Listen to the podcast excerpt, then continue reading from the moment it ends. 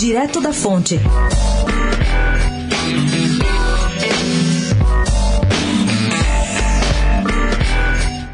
A aproximação entre o apresentador José Luiz da Atena e o prefeito de São Paulo, Bruno Covas, deixa o presidente Jair Bolsonaro sem candidato na disputa pela maior cidade do país e ainda fortalece um dos seus possíveis adversários em 2022, o governador tucano João Dória. Depois de ter sido apontado pelo próprio Bolsonaro como representante do presidente na capital paulista, Datena afirmou ao Estado, em entrevista na semana passada, que vai se filiar ao MDB e pode até ser candidato a vice do Covas.